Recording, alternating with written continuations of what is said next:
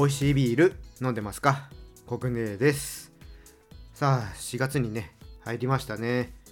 新しい年度ということで、まあ環境が変わったりねしたりする人もいるんじゃないかなと思います。まあ以前からね話をしています通り私も環境が変わりました。ねまだ始まったばかりというか本当始まった直後なのでまあ何が変わったというかね、そういったところ、細かいところはね、言えないですけど、今の時点ではね、本当、すべて変わったとしかね、ちょっと言えないくらいなんですけども、早くね、新しい環境に慣れて、ビールをね、落ち着いて飲めるようにね、していきたいなって思ってます。まあ、落ち着かなくてもね、ビールは 飲むとは思うんですけども、まあ、今度のね、環境は、一回ね、ちょっと都心の方に行く感じになるので、まあ、ちょっと帰りにね途中下車して、まあ、いろんなお店に寄りやすくはなりましたね。今まではどっちかっていうと自分は郊外の方に向かって仕事に行く感じが多かったので、まあ、なかなかね帰りに寄るっていう場所がなかったんですけどもまあなくはないか。少なかったんですけどもね、まあ今回は逆にねどこ行こうみたいな感じでね本当数が多いのでまあ、そういったのをね、探すのを楽しみに過ごしていきたいなとも思ってます。まあ、もちろんね、家でね、ビール飲むのも好きなので、その辺のバランスを取りながらやっていきたいなって思ってます。まあ、それではね、ビアコイやっていきたいと思います。この番組はですね、ビール紹介やビールにまつわる話をお届けすることで、ビールが飲みたくなる、ビールが好きになっちゃう番組です。今日はですね、今、日本にビールの醸造所、まあ、ブルワリーがどのくらいあるのか、そういったね、話をしていきたいと思います。この間はね、ちょっと SNS ではね、話をしたんですけども、まあ、まだ音声配信でね、言ってなかったので、ちょっと今日はね、そのあたりやっていこうと思います。まあ、最後までね、聞いてください。それでは、始めていきましょう。ビアコイ、オープンです。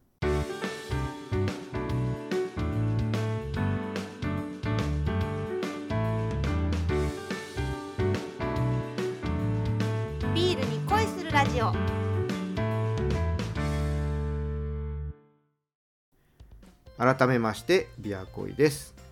じゃあまずはね乾杯していきましょう。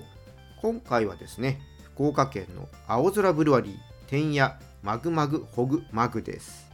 こちらはね天野シリーズ初の黒ビールということでスタイルがインペリアルロシアンスタウトですね。もうインペリアルとロシアンがついてるんでもう名前だけでねパンチ力のあるビールっていうのがね伝わってきます。ちなみにね、アルコール度数は7.5%です。でこのね、商品名にマグマグホグマグって、あるんですけども、これね、何の略か皆さん分かります？私ね、全然分かんなかったんですよ。まあ、インペリアルね、ロシアンスタウトということなので、まあ、こういったとこにかかってんのかなと思ったらね、全く違いました。これですね、ホップの略なんだそうです。仕込む時に入れるホップの順番をメモしていたものがね、そのまま商品名になったそうです。ちなみに、マグがマグナムというホップで、ファグがファッグルというホップですね。これで、2月に青空さんに行った時に、これ何の略ですかってね、聞いたらね、そうやってね、教えてくれました。本当で、ホップの略だとは思ってなかったんで、ああ、こういう風に商品名になることもあんのかと思って、でもこれ、ホップのね、略なので、これペールエールとか IPA とかだったらまだわかるんだけど、まさかね、インペリアルスタウトでね、こうなるとは思わなかったから、ほんとね、これは意外でしたね。はい、ということでね、ちょっと多分強いと思うんですよ。このね、天野初の黒ビール、じゃあちょっとね、飲んでいこうと思います。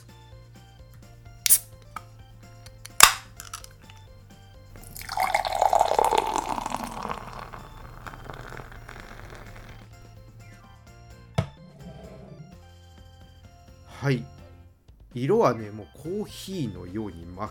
黒ですね。ちょっとね、あの、炭みたいな感じぐらい真っ黒ですね。じゃあちょっといただいていきたいと思います。おお これはね、すごい。うん。口に含むとねまずねしっかりしたローストの苦みがね広がってきますね、まあ、ほんのりね甘さはあるんですけどもね。うん。こう全体を通してね後味までね苦みが全面に来てますね。香りはねほんとカカオ濃度の高いビターチョコレートのようなね香りですね。あのカカオよくある70%とか80%とかああいうチョコレートあるじゃないですか。ああいう感じの香りですね。いやでもこれほんとね強いですよ。ヘビーパンチャーですね。うん。最近飲んだね インペリアルサウトの中でもね強いですね。いやこれこの後1本ちょっと飲みきれるかな。ちょっとね大変かもしれない。うん、ほんとね、久々にね、強いやつにね、出会いましたね。こうちょっとね、飲んだ後も、喉をね、通った時ですね、あのアルコールの強さっていうのもね、感じますね。こう喋ってると今ちょっと胃がね、熱くなる感じもします。いやー、ほんと強い。ちょっとこの後飲めるかな。まあ、だからこそこれ、あのー、なんかね、バニラアイスとか、そういったものにね、ちょっとかけてね、いただいてもいいかもしれないですね。ちょっと甘さを足した方が、もしかしたら、まあ、食べやすい、飲みやすいっていう感じになるかもしれないですね。うん、ちょっと苦味をね、和らげてあげた方がね、もしかしたら飲みやすいかもしれないですね。まあ、チョコドーナツとか、ミルクチョコレートとか合わせてもいいかなって思います。うん。ほんとね、あのー、こんなにね、強いビールもあるんだよって知ってもらうためにはね、いいかもしれないですね。まあ、ビールってね、やっぱ喉越し、軽いっていうね、イメージ持ってる方、結構いらっしゃいますけども、こういうね、強いやつもあるんだよっていうの、知ってもらう時にはね、進めてみるといいかもしれないですね。なんだから、そういう時はまあ、ちょっとシェアスとかね、しながら飲んでもらう方がいいかなと思いますけどもね。はい、で、こちらのビールですね、お店に行くとね、買えるかもしれません。ウェブサイトの方にはね、ちょっと出てなかったので、あのお店の方にね、ちょっと近い方いたらね、ちょっと気になる方はね、ちょっと見てみてください。で、この他にもね、ビール、あのウェブサイトで買えるので、ちょっとそちらの方はね、えー、リンクいつも通り説明欄の方に貼っておきますので、興味のある方、見てみてください。はい、じゃあね、ここからはね、今、日本にビールの醸造所がいくつあるのかという話していきたいと思います。これね、オープニングでも言いましたけども、ちょっと前にね、SNS で投稿したんですよ。ちょっとね、調べ物する機会があってちょっとねやってたんですけどもこちらね SNS 見てない方もいらっしゃると思いますのでね音声配信の方でも伝えていこうと思います今ですねこれ北産業さんという会社さんの調べによると2022年の12月末時点で日本にはビールの醸造所がなんと677ありますこれはですね大手のビールメーカーさんが経営している小さなブルワリーも含まれています。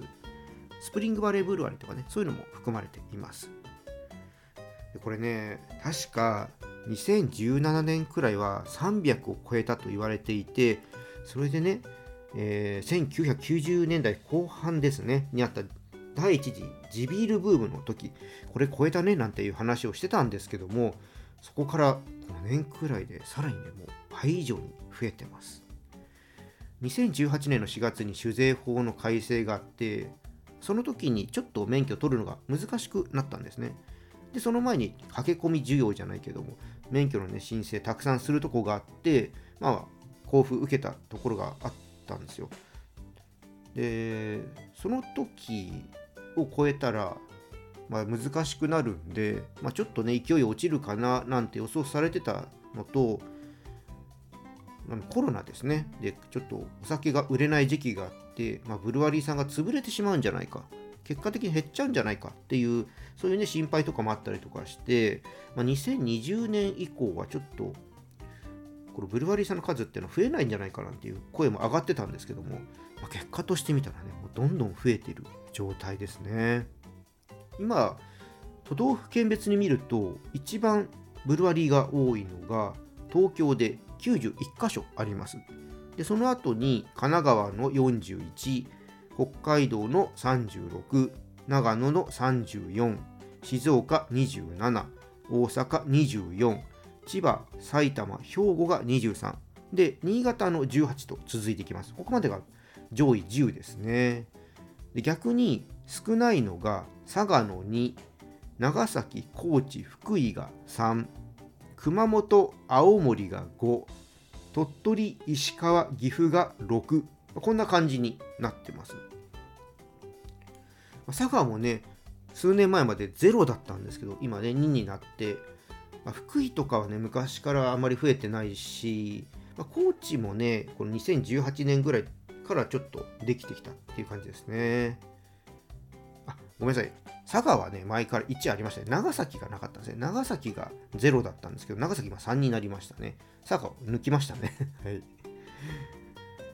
ねこんな感じになってますね。で、東京はね、以前はそんなに多くなかったんですけども、醸造設備がコンパクトになってきたこともあって小さな場所でもビール作れるようになってきたので東京でも増えてきました、まあ、都内はねどうしても土地代とかね賃貸料とか家賃とかねそういうのは高いので醸造設備ね今まで結構大きかったんで一定の広さが必要だったのでこういうね広いところの、えー、でやるためにあの土地代とかね賃貸料どうしても高くなっちゃって経営的には難しかったんですよね。まそれが設備の小型化でいろいろコストを下げることができるようになったので、ま都内とかでもねやる方多くなりましたどんどん増えてる現状なんですけども今もね免許の申請してる会社さんっていうのはいくつもあって2023年もブルワリーの数は増える予定です。さすがにね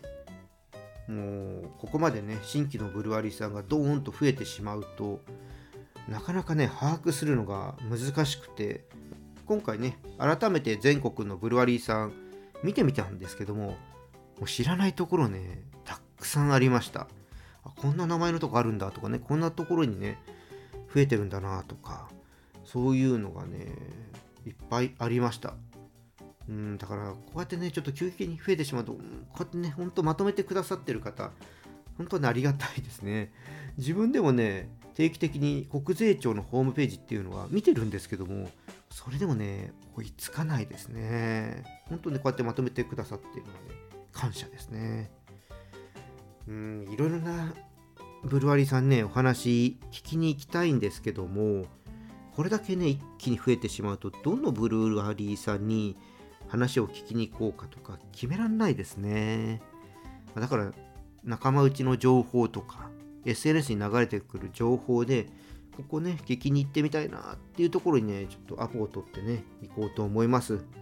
あ、それとは別にね今年は都内のブルワリーさんに関してはプライベートで飲みに行こうかなと思ってます、まあ、余裕があればねそういった時の感想とかも SNS でアップするつもりですけどもね。ちょっと余裕があるかどうかなのでねちょっとできないかもしれないです。やっぱりねこう数見てみるとブルワリーさん都市部の方がね多いので今後ビールがもっと身近な存在になるためには地方でもパン屋さんとかねラーメン屋さんのように身近に存在する場所になる必要がねあるかなって思います、まあ、ただねその分競争とかもね激しくなるので残念だけどね営業とか終えてしまうところもあるかもしれませんけどもうーんまあこれはどの業界でもねあることなのであのなんだろうな足を引っ張り合うじゃなくてね、いい関係でね、競い合って、美味しいビールをたくさん世の中に出してもらえればいいかなって思います。